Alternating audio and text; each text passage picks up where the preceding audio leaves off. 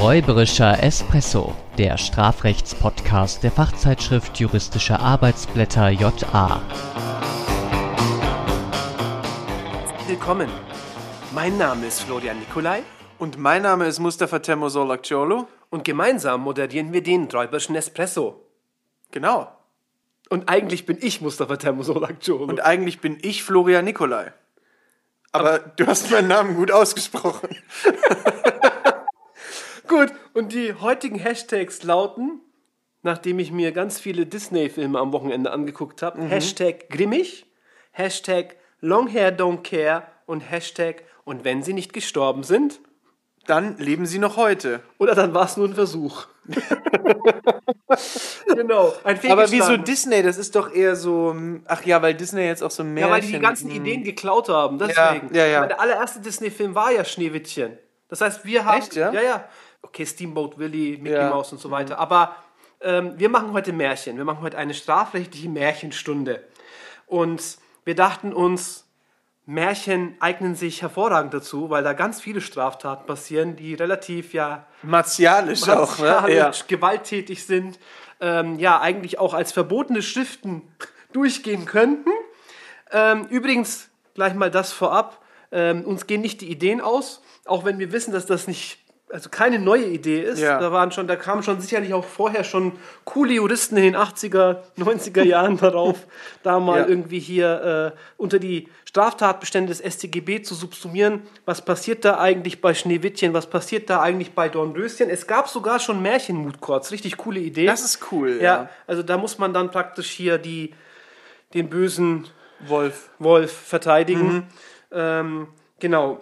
Deswegen, wir haben uns schon gefragt, Stichwort 80er, 90er hat ja nicht nur was damit zu tun, ob wir überhaupt irgendwie damit jemanden noch erreichen können, ob wir die Zielgruppe, ob die Zielgruppe jetzt etwas damit anfangen kann.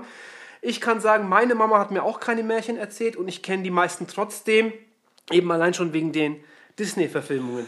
Wusstest du zum Beispiel, dass Frozen, also hier äh, Ja. die, die Eiskönigin, Let it go, let it go. Genau, die basiert tatsächlich auch, das wusste ich nicht, lose auf äh, dem der Schneekönigin von Hans Christian Andersen. Tatsächlich. Ja. Interessant. Und küsst den Frosch. das wird wohl von Froschkönig. Genau, ja. so schaut's aus, ja. Äh, Was ich interessant finde, gerade weil du meintest mit dem Mood Court, man verteidigt dann den, den Wolf oder wen auch immer. Äh, generell, Nebenkläger. Gene, oder Nebenkläger. Generell finde ich es äh, sehr spannend, wenn man die Märchen einfach mal aus der Perspektive der Antagonisten erzählt. Also um gleich mal unser Mhm. erstes Märchen mal den, kurz den Blick, wenn wir jetzt Hänsel und Gretel aus der Perspektive der Hexe erzählen würden. Ja, also ihr geht's vielleicht echt schlecht. Sie hat gerade sich aufgerafft, seit langem mal wieder zu Hause sauber zu machen und auf einmal kommen dann irgendwelche und fressen da an ihrem Haus rum. Das habe ich schon immer gesagt, das dass die Kinder die irgendwie- wahren Bös- Bösewichte in der Story sind.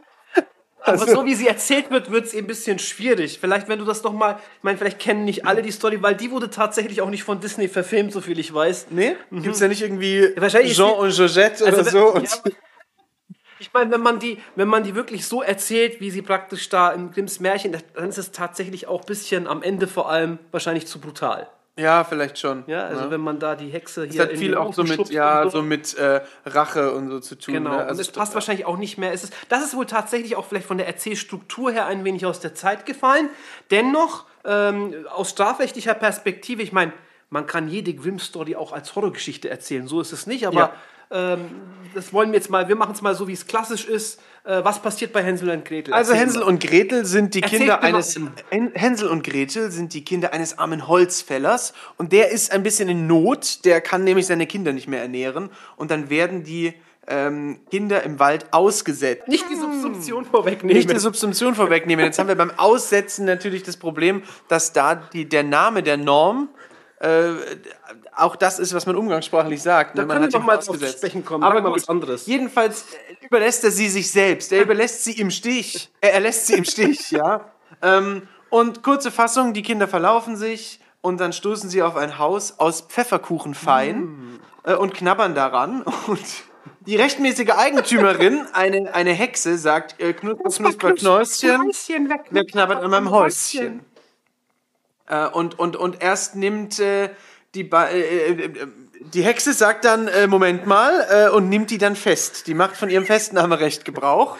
ähm, und äh, holt die dann ins Haus. Da kann man schon mal fragen, braucht es schuldhaftes Handeln eigentlich für das Festnahmerecht? Ja, Weil die beiden sind ja noch Kids. Und naja, äh, sie beschließt dann daraufhin, Hänsel zu mästen. Gretel wird da so äh, Au pair, wie du vorhin so schön gesagt hast. Ähm, und bevor sie ihn braten kann, muss sie natürlich im Ofen nachsehen, ob der vorgeheizt ist. Wahrscheinlich Backpapier auch auslegen. Hat wahrscheinlich auch keine Schnell-Dingsfunktion. so Nee, nee, nee, genau. gehabt. Und dann muss sie das Backpapier noch rein. Vielleicht hat sie auch gar nicht so einen Zuschnitt, sondern muss das dann auch noch so abreißen und so. Das ist ja Okay. auch immer Aquarch, wie man in Franken sagt. Ähm, und ähm, ja, und dann ist es aber so, dass während sie da in den Ofen guckt, ähm, äh, sieht Gretel das und stößt sie von hinten in den Ofen, nutzt die Gelegenheit. Dann ist die Hexe tot. Sie bereitet, äh, Verbrennt wird dort, ja, verbrennt. das- ja. Äh, Gretel äh, befreit, Keine Brandstiftung. Nein, nein, nein, Gretel befreit ihren Bruder äh, und dann, aber anstatt dass sie einfach fliehen, äh, entwenden sie noch die gesamten Schätze der Hexe, gehen damit zurück nach Hause und dann leben sie da äh, ähm, äh, wohlbehalten und eben mit den Reichtümern In der Saus Hexe und Braus in Saus und. Braus und können sich gut ernähren. Das ist End. Hänsel und Gretel. Nicht für die Hexe. Ja, nicht wie die Hexe. Und man hört es ja schon raus. Also man könnte wirklich diesen gesamten Sachverhalt, wir hatten uns das auch tatsächlich mal überlegt, irgendwie in einer großen Übung den Text eins zu eins Ja. vielleicht abzudrucken. Dann wird er wahrscheinlich zu lang. Äh, aber man könnte das sicherlich so abfragen, weil wir ganz viele unterschiedliche Delikte jetzt auch aus dem BT haben. Wir haben Fragestellungen des AT. Wenn wir mal wirklich mit dem Vater anfangen, ich nehme mal hier das Gesetz in die Hand. Die Aussetzung geregelt im Paragraphen 221 StGB. Es handelt sich um ein konkretes Gefährdungsdelikt, das noch im 16. Abschnitt in Straftaten gegen das Leben geregelt ist. Wer einen Menschen in eine hilflose Lage versetzt, also da haben wir es schon, es steht nicht in einer, Hilf in eine hilflose Lage aussetzt, funktioniert ja auch sozusagen von der Satzkonstruktion her nicht, oder in einer hilflosen Lage im Stich lässt und ihn dadurch der Gefahr des Todes oder einer schweren Gesundheitsschädigung aussetzt, wird mit Freiheitsstrafe von drei Monaten bis zu fünf Jahren bestraft und dann folgen Qualifikationen, insbesondere auch eine Erfolgsqualifikation bei äh, Todesverursachung im Absatz 3. Vielleicht gleich hier dazu, ähm, da der Versuch der Aussetzung nicht unter Strafe gestellt ist, wäre ein erfolgsqualifizierter Versuch hier nicht konstruierbar. Da muss man also keine Angst haben als Genau. Student. Jo, wichtig vor allem eben von der Deliktstruktur. Der ein oder andere mag sich erinnert haben an Delikte wie die Straßenverkehrsgefährdung, wo wir auch so einen Handlungsteil haben und dann im Erfolgsteil eine konkrete Gefährdung, also so eine Art beinahe. Aber hier waren ja die beiden auch zu Fuß unterwegs. Genau.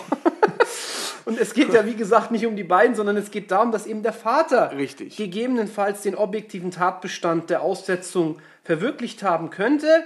Er könnte sie nämlich durch sein Handeln in eine hilflose Lage versetzt haben. Was ist eine hilflose Lage? Eine hilflose Lage ist eine Situation, in der der Betreffende sich nicht aus eigener Kraft vor einer ihm drohenden Gefahr schützen kann. Könnte man natürlich sagen, ja, der ist ja davon ausgegangen, die finden sich schon irgendwie zurecht. Führt das vielleicht ja schon zu einem Vorsatzausschluss im Hinblick auf das Versetzen in eine hilflose Lage? Schwierig. Also zumindest von der Glaubhaftigkeit der Aussage zum einen, also wenn es wirklich rein tatsächlich, wenn wir das irgendwie rekonstruieren müssten und vor allem, ob so dieses bloße, ja irgendwie werden die schon zurechtkommen, ob das schon ausreicht, um ein Dolus Eventualis auszuschließen, äh, das scheint mir äh, jedenfalls nicht selbstverständlich. Und das Versetzen übrigens, das wird immer betont, auch in den Klausuren vielleicht äh, ja, hilfreich bzw. anzuraten.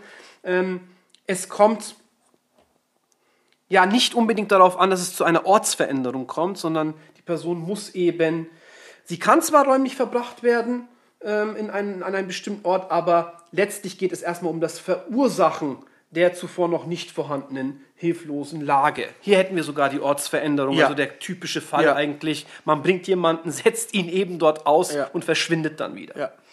Ja, wie gesagt, bei den kleinen Kids dann müsste eben diese konkrete Gefahr einziehen, dass sie sich dann wirklich in einer konkreten Gefahr befunden haben. Ja, das müsste man dann nochmal feststellen. Hier könnte man jetzt sagen, naja, die haben sich ja erstmal selbst geholfen. Aber ob da der, ja, Ja. und vor allem die Gefahr, die dann hinterher mit Genau. der Hexe eintritt, ob das dann äh, noch ein Gefahr, eine Gefahr ist, die da zurechenbar Genau, ist. Ne? ähm, vor allem, ob wir sagen können, und dadurch, also ob Dadurch, das ja. praktisch genau die Ja. Gefahr war.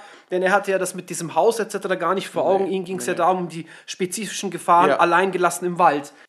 Und hinsichtlich dieser beinahe Gefahr, da müsste dann eben auch im Sachverhalt was drinstehen. Das scheint mir jetzt bei unserer Schilderung etwas zu knapp. Dass die irgendwie äh, kurz vorm Verhungern sind, Genau. kurz vorm Erfrieren sind, äh, ja, irgendwie sowas. Ja. Ich meine, das ist ja auch das Besondere an diesem Aussetzungstatbestand, dass die bloße gefährliche Handlung, deswegen sagen wir, es ist ein konkretes Ja. Gefährdungsdelikt, eben noch nicht ausreicht. Also würde man wohl im Ergebnis sagen, selbst wenn der Vater das hier irgendwie in Kauf genommen hat, dass diese konkrete Gefährdung eintritt, ähm, dass das eben, also vom Tatentschluss umfasst werde, dass das eben letztlich doch straflos bliebe, wenn wir keine objektiv konkrete Gefährdung annehmen könnten, denn der Versuch der Aussetzung, das hatte ich ja ganz am Anfang schon gesagt, ist eben nicht strafbar.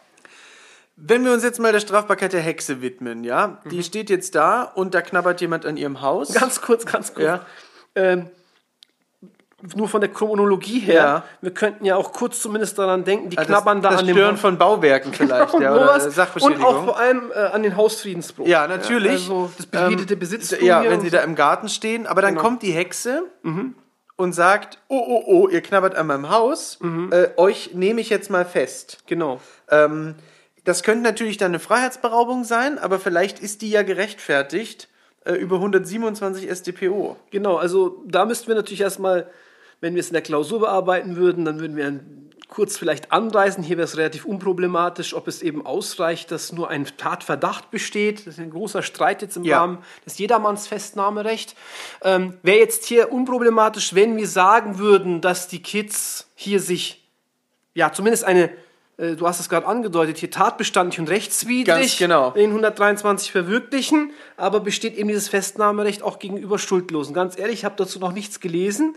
Ich würde aber meinen, dass, äh, wenn es relativ eindeutig ist, dass der Strafanspruch ohnehin nicht durchsetzbar ist, dass hier dieses Festnahmerecht auch für jedermann zu weit ginge.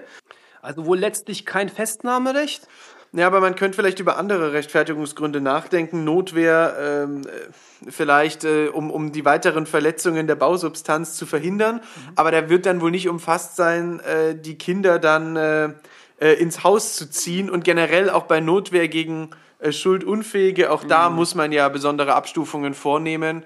Ähm, Also es gibt schon, es gibt tatsächlich ja diese Fälle, wo wir auch sagen, da hilft das Festnahmerecht nicht weiter, weil wir beispielsweise auch keine strafbare Tat haben. Also denk Ja. etwa an die nachträgliche Zechplärerei, das hatten wir Ja, auch mal in ja. einer Podcast-Folge erläutert. Und dann gibt es ja noch, aber immer noch diese Selbsthilferechte, Das ja, nach stimmt, 229 FFBGB. um zivilrechtliche Ansprüche zu sichern. Genau. Ja. Also sowas, an sowas könnte man eben, wie gesagt, denken. In unserem Fall dann aber im Ergebnis wohl auch wiederum fernliegen, sodass die ja, Freiheitsberaubung plus auch gegebenenfalls Nötigung, Ja. ne, wenn das noch zusätzlich so eine Willensentschließungskomponente hätte oder wenn das nicht irgendwie verdrängt werden würde, hier zumindest verwirklicht sind. Naja, und dann will sie den ja kochen. Und also sie später und dann sagt sie so, heute steht auf dem Speiseplan Hänsel.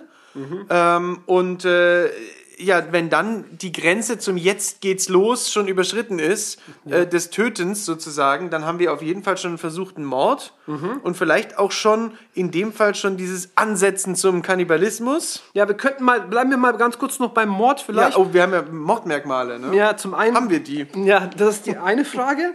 Äh, Und zum Zweiten wäre natürlich die, die, die Frage, in, in, in der langen Version ist es ja auch tatsächlich so, dass sie immer wieder mal schaut, sie Ob mästet der Finger ihn ja schon dick mal. genug genau, ist. Ja, genau. ja, also ja. da würde ich noch sagen, okay, das sind noch Vorbereitungshandlungen äh, und da hat sie wohl noch nicht unmittelbar angesetzt, aber wenn sie dann wirklich loslegt und sagt, jetzt gleich, sobald praktisch der Ofen warm genug ist, kann man auch wieder sagen, Ja. ne? Erst wenn der Ofen Erst, warm genug ja. ist, setzt sie unmittelbar an. Aber gehen wir mal davon aus, sie hat das schon vorher getestet, jetzt öffnet sie nochmal den Ofen, um unmittelbar darauf hin.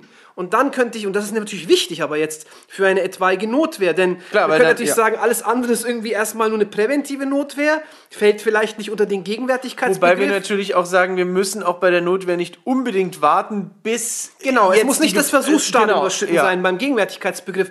Aber, also auch die Stadien kurz vor dem Versuch sozusagen, also dieser schmale Korridor zwischen sehr weiter Vorverlagerung und Versuch ist auch noch erfasst. Aber es gibt auch noch eben diese unzulässige Präventivnotwehr. Selbst da könnte man wiederum auf den Aspekt 34 und Dauergefahr zurückgreifen. Also wie gesagt, aber das sollte man zumindest, in der, äh, wenn man es dann ganz genau gliedert und, und äh, begutachtet, nicht außer Acht lassen. Gehen wir mal davon aus, dass dann eben solch ein unmittelbares Ansetzen äh, vorläge. Davor müssten wir, bevor wir dieses unmittelbare Ansetzen nach 22 zum Totschlag, zum Mord prüfen, Brauchen wir natürlich den Tatentschluss. den Tatentschluss. Ja, also wenn man jemanden aufessen will, wird man wohl Tötungsvorsatz haben. Ja, das ist dann irgendwie so ein Durchgangsstadium, sage ich mal.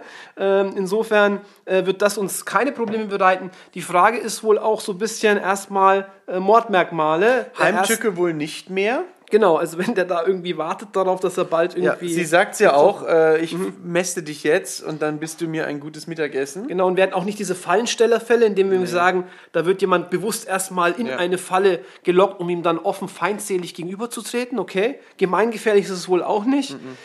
Grausam, Kommt drauf an, ob sie sagt, sie lässt ihn da wirklich verbrennen oder genau. Also wenn es ihr wirklich auch auf diese grausame Gesinnung, ja, wenn er da äh, wie so ein Hummer. Genau, Ähm, ja, gekocht werden Ja. soll, dann könnten wir über eine Grausamkeit äh, nachdenken. Ja, aber dann bleiben erstmal nur, selbst wenn wir das erstmal verneinen würden, die äh, ja, subjektiven beziehungsweise äh, Mordmerkmale der ersten und dritten Gruppe.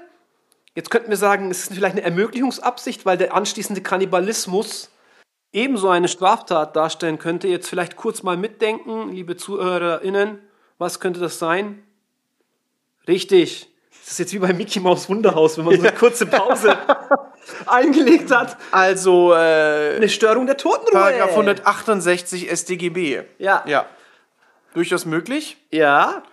Was, was muss man da machen? Man muss irgendwie beschimpfenden Unfug mit dem Leichnam Wer treiben. unbefugt aus dem Gewahrsam des Berechtigten den Körper oder Teile des Körpers eines verstorbenen Menschen, eine tote Leibesfrucht, Teile einer solchen oder die Asche eines verstorbenen Menschen wegnimmt oder wer daran beschimpfenden Unfug verübt, Genau, beschimpfenden wird Unfug. bestraft.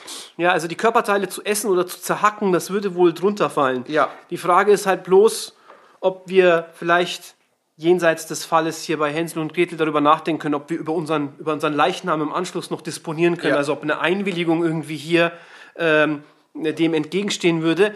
Das betrifft aber die grundsätzliche Frage, ist Kannibalismus strafbar? Ja, nein. Das würde eigentlich in die Folgen hineinpassen. Ist es strafbar, Ist strafbar, wenn? wenn. Ja, ja. Und dann könnte man sagen, pauschal Kannibalismus nicht. Es gibt keinen eigenständigen Kannibalismus-Tatbestand. Es gibt aber die Störung der Totenruhe. Und hier kommt es eben darauf an, ob jemand eingewilligt hat oder nicht. Und es gibt aber trotzdem insbesondere, ich glaube, der Bundesgerichtshof macht das so, sagt, nee, auch eine Einwilligung ist nicht möglich, weil die gegen die guten Sitten äh, verstößt, beziehungsweise hier an der Dispositionsbefugnis scheitert, weil 168 StGB auch die Pietät der Allgemeinheit schütze. Boom.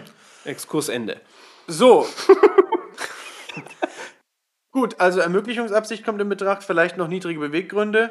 Ja, weil man irgendwie Kinder Ja, also okay. kochen will. Ähm, und äh, gut, also das Mordmerkmale kommen in Betracht. Sie prüft jetzt also nochmal, ob es schon heiß genug ist, macht auf. Wir sagen, sie setzt unmittelbar an. Und jetzt kommt Gretel und sagt, nee, so nicht, Fräulein. Ähm, und schiebt die Hexe in den Ofen. Genau, ich meine, in der Prüfung oder in der Klausur wäre es natürlich so, dass wir das trennen würden. Wir würden zum einen die Hexe vorab prüfen, wir würden auch Freilich. ihre Strafbarkeit natürlich im Anschluss noch wegen anderer Delikte, wir hatten es ja gerade gesagt, 168 StGB etc. prüfen. Und wenn sie jetzt, ich meine, wenn die Hexe schon tot ist, müsste man natürlich nochmal drüber nachdenken, ob man überhaupt die Hexe noch prüfen darf und muss. Ja. Gilt aber auch für die Kinder. Mal Das wieder. stimmt, weil die eh straflos sind. Genau, also bei den Kindern noch eher, weil das ja noch teilnahmefähige Haupttaten bleiben. Aber das Ähm, gilt ja auch für die Toten. Aber es wird jetzt nochmal kompliziert, weil ähm, grundsätzlich können wir jetzt fragen, ob, bevor wir in irgendwelche Notwehrkonstellationen gehen, ob jetzt vielleicht auch Gretel heimtückisch geab- äh, gehandelt hat, weil die Hexe sich keines Angriffs versah. Oder muss jemand, der selber angreift, immer damit rechnen, dass sich jemand verteidigt Ihr ist ja bei der? Normativierung der Heimtücke angekommen. Das ist echt... und in äh, solchen Konstellationen finde ich es eben gut, dass es diese Diskussion gibt, dass Ja. es diesen Diskurs äh, gibt. Das sieht man eben an dieser Stelle.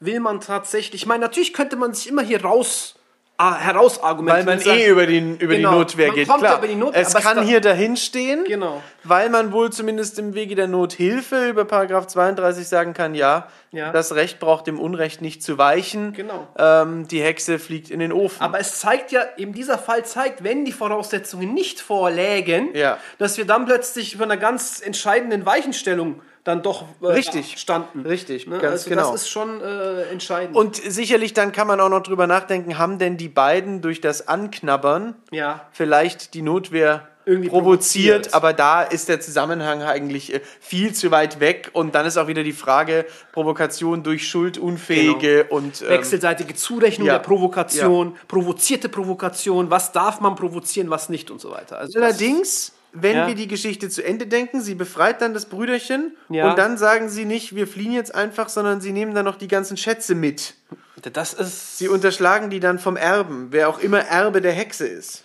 Ja, wenn es der Staat ist, dann hätten wir immer noch sozusagen, ich meine, wir werden wohl nicht davon ausgehen können, dass diese ganzen Schätze herrenlos sind. Das werden Nein. wir nicht sagen können, das heißt, die Sachen sind fremd.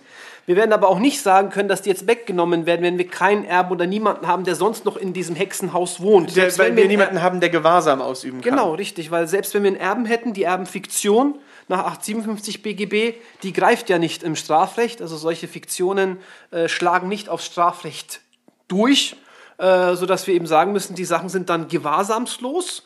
Äh, aber es bleibt ja dann noch immer noch die Unterschlagung. Und ich würde sagen, wenn die das dann einfach mitnehmen und dann für sich benutzen und, äh, wie haben wir es gesagt, in Saus und Braus leben, dann ist das wohl eine objektive Manifestation des Zueignungswillens und damit eben eine Zueignungshandlung. Ganz genau. Und wenn sie nicht gestorben sind. Dann äh, leben sie heute noch in Saus und Braus von der Hexe ihrem Vermögen. Genau. So.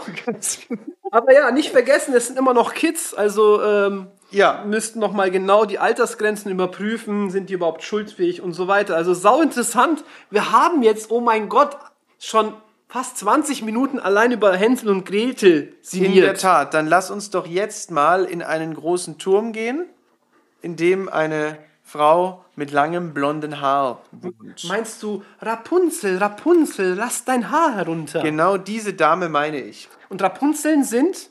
Ja, so Salatköpfe. Köpfe. Ja. Ja. Sie ist auch ein Salatkopf. Ja, ja, also, also zumindest steht dieser Zusammenhang da, denn Ja. Rapunzels Mutter ist während der Schwangerschaft süchtig nach Rapunzeln, diesem Salat. Das wissen die Leute nicht, die eben nur den Disney-Film geguckt haben. Ganz genau. Der neu Ähm, verföhnte. Denn, und diese Rapunzeln wachsen im Garten der Nachbarin.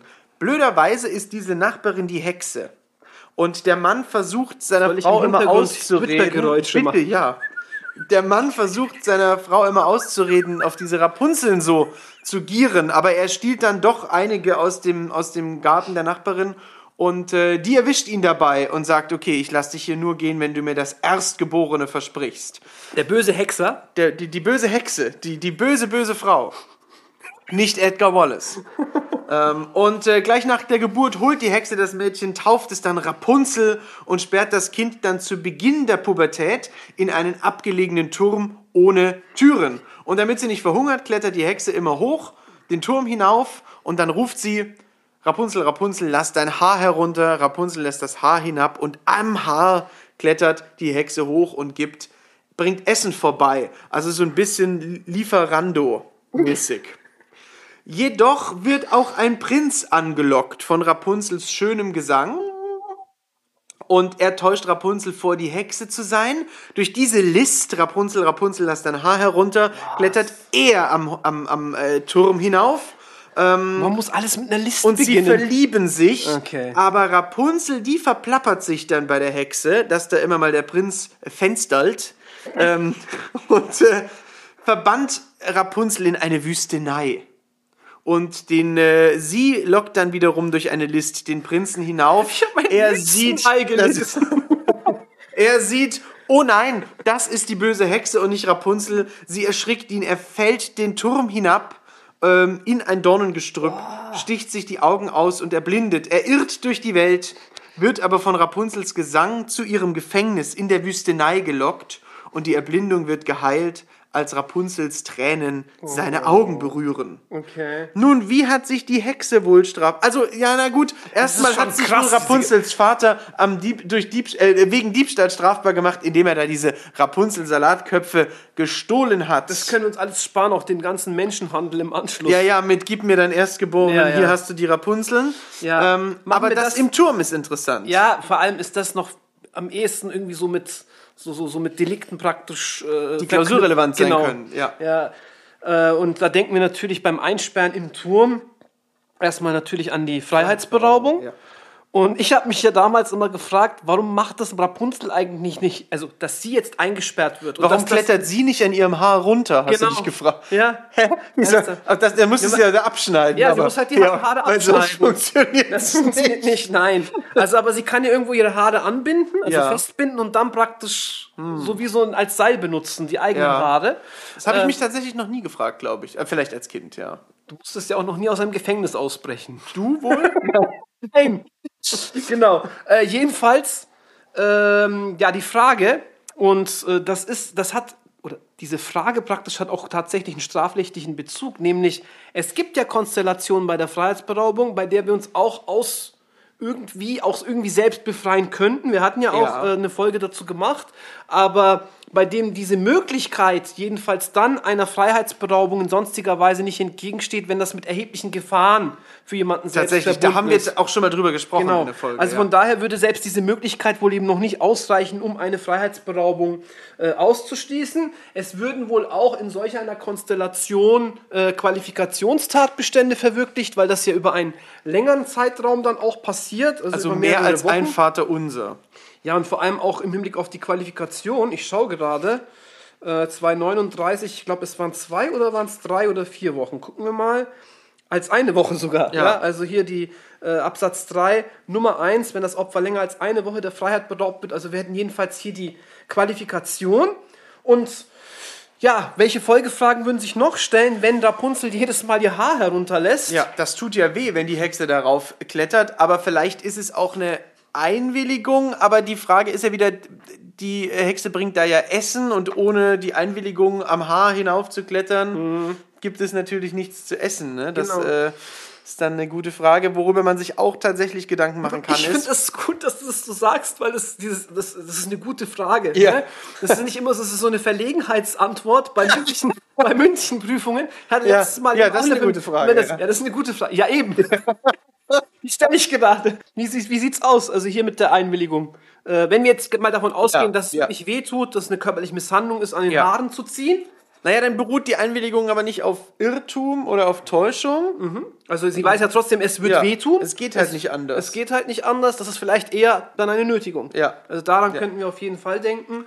Aber die Einwilligung im Übrigen wäre dann auch wirksam und zwar ganz unabhängig davon, ob die Hexe oder der Prinz kommt. Also auch wenn der Prinz sie täuscht ähm, und Zumindest bezüglich der Haare. Genau. Wenn der Prinz sie täuscht und äh, sie deswegen sagt, ja stimmt, komm rein, Mhm. mal fiktiv angenommen, sie hätte da auch das Hausrecht im Ja. Turm und der Prinz täuscht sie über seine Identität ja, äh, und sie lässt ihn rein, dann wird das tatbestandsauslösende Einverständnis wohl dennoch greifen, denn es geht ja nur um was rein Tatsächliches Genau. äh, und da wirkt sich der Irrtum nicht aus. genau. Also in beiden Konstellationen eigentlich nicht. Ja. Wir hätten nur sozusagen die Situation. Gut, aber in der einen Konstellation kann er sich gar nicht auswirken, Okay. weil es um das Einverständnis Okay, geht. Ne? ja, genau.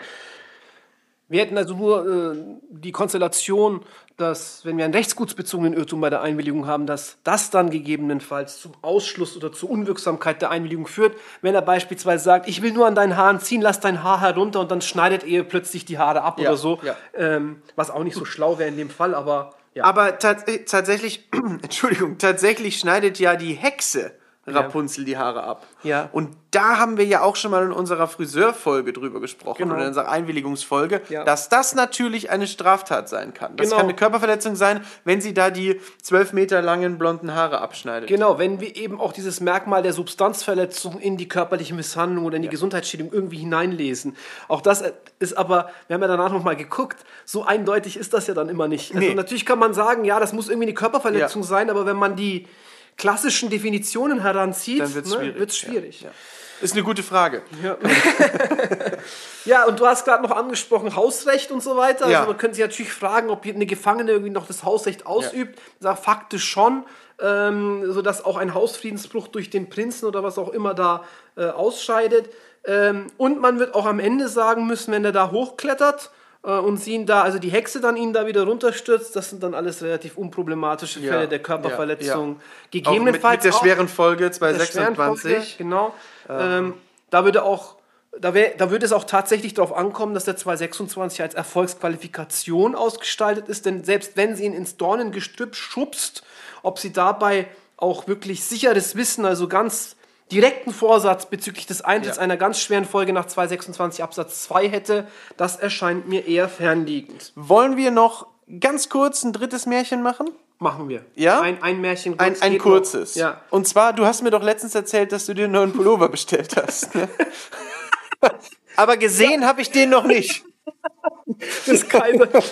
Ich stand da nackt vor Ja. dir. Deswegen hast du mich so komisch Ja, ja, ich war verwirrt. gesagt, Vielleicht war ich zu blöd, den Pullover zu sehen. Das glaube ich Wie nämlich bei auch. des Kaisers neue Kleider. Sehr ne? schöne Überleitung. Da äh, verkaufen zwei Gauner dem Kaiser teure Gewänder, die angeblich aber nur kluge Menschen sehen können. Wir sagen immer noch angeblich. Ja, ja, aber eigentlich, die Gewänder gab's nicht. Ähm, Das denkst du. Ja, ja, vielleicht denkt nur ich das, aber weder die Vertrauten des Kaisers Ja. äh, noch er selbst gaben aus Eitelkeit zu, dass sie gar nichts sehen. Also sie haben ihm geglaubt, dass Sie das so funktioniert. nicht zu. Ja, ja. Genau. Also sie haben das aber schon geglaubt, dass das so funktioniert. Bloß sie haben sich dann gedacht, okay, wir sind scheinbar nicht klug genug. Das können wir ja nicht sagen. Können, genau, und das können wir nicht Und dann sagen. haben Kinder gerufen. Der Kaiser hat ja gar nichts an. genau, richtig. Also der kam dann irgendwie auf, Auf so einer eine... Parade wollte er das, wollte er zeigen. Guckt mal, äh, mein neues Balenciaga-Gewand. Ja, äh, fies, ne, dass man den so übers Ohr haut. Der Arme. Also hat er nicht irgendwie gesagt, als diese, ich sehe das nicht, erzähl Ja. mir doch keine Märchen. Ja.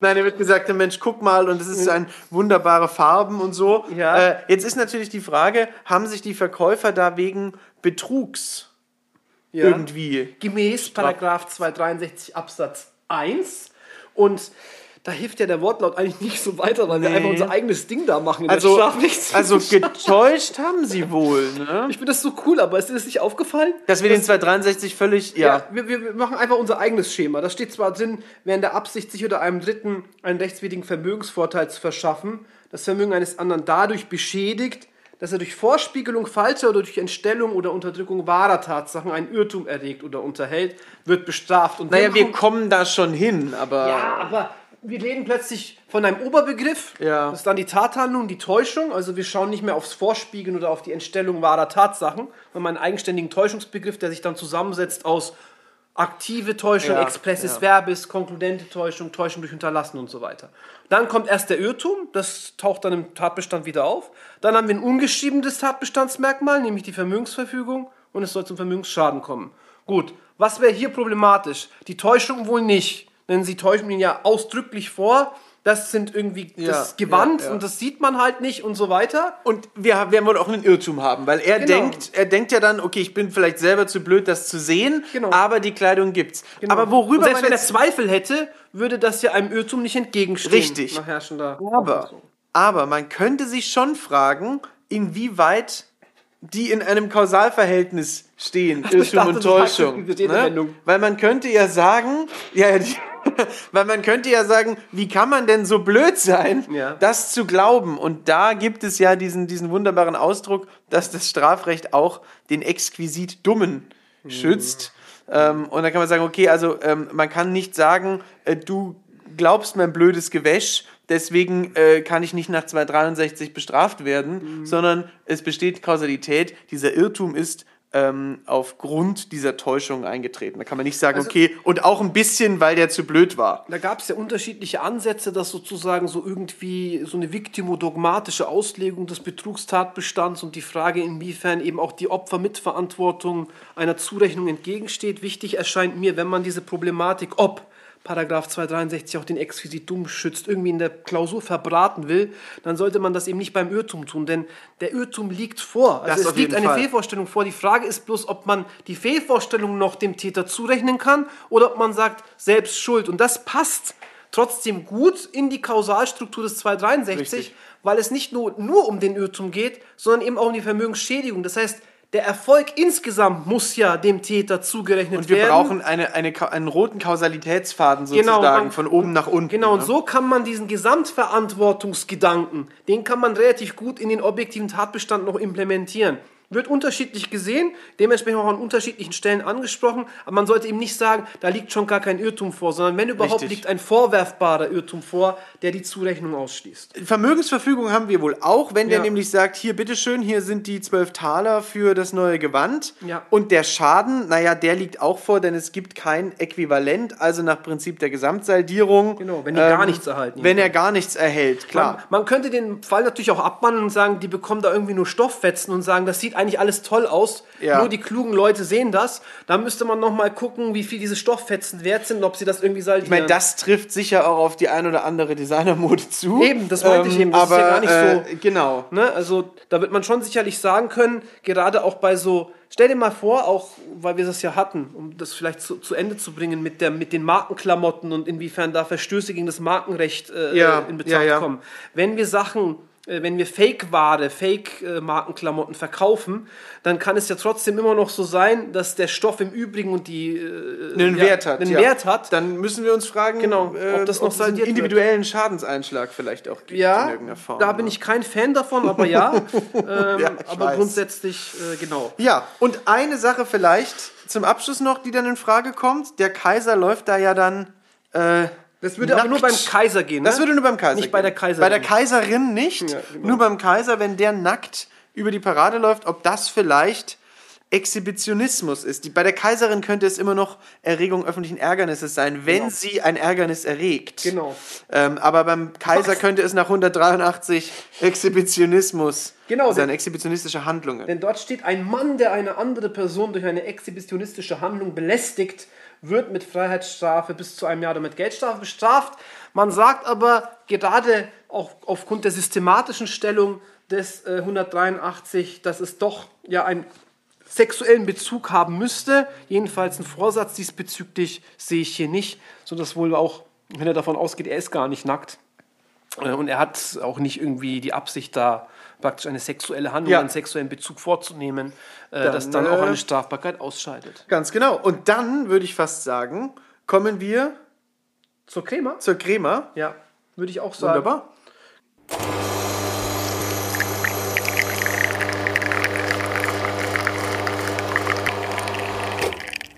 Die Crema heute mit Ergebnissätzen bzw. Obersätzen. Ich würde sagen, indem Gretel die Hexe in den Ofen stieß, könnte sie sich gemäß 212 Absatz 1 StGB strafbar gemacht haben. Sie ist allerdings gemäß 32 StGB gerechtfertigt, höchsthilfsweise gemäß 33 und oder 19 StGB entschuldigt.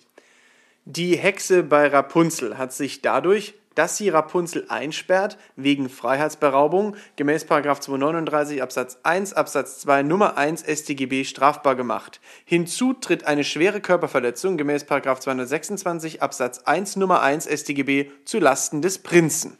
Ja, und die Gauner, die dem Kaiser vermeintliche neue Kleider verkauften, machten sich wohl wegen Betrugs gemäß 263 Absatz 1 strafbar. Wenn Sie übrigens vorhätten, das nochmal, das zum Abschluss auch bei einem anderen Kaiser zu machen, dann wäre das vielleicht schon gewerbsmäßig. Genau. Wunderbar. Es gibt noch mehr Märchen, Ja. aber die kriegen wir jetzt heute nicht hin. Ich denke hier an das tapfere Schneiderlein. Uh, ja, ja. Nein, also wir verraten noch nicht zu viel, Das aber okay. es wird schon noch so eine Märchenfolge geben, glaube ich. Ja, das bietet sich jedenfalls an. Ähm, ja, wenn ihr noch Vorschläge für bestimmte Märchen habt, schickt sie uns äh, in den Comments oder wo macht man Ja, das? oder, Per DM, oder? bei DMs, leitet in unsere DMs, at räuberischer Espresso auf Instagram oder ihr schickt eine Mail an japodcast.fahlen.de. Könnt ihr auch alles in den Shownotes lesen. So sieht's aus. Gut, bis Dann- zum nächsten Mal. Genau, wünsche ich euch noch Ciao. viel Spaß. Tschüss.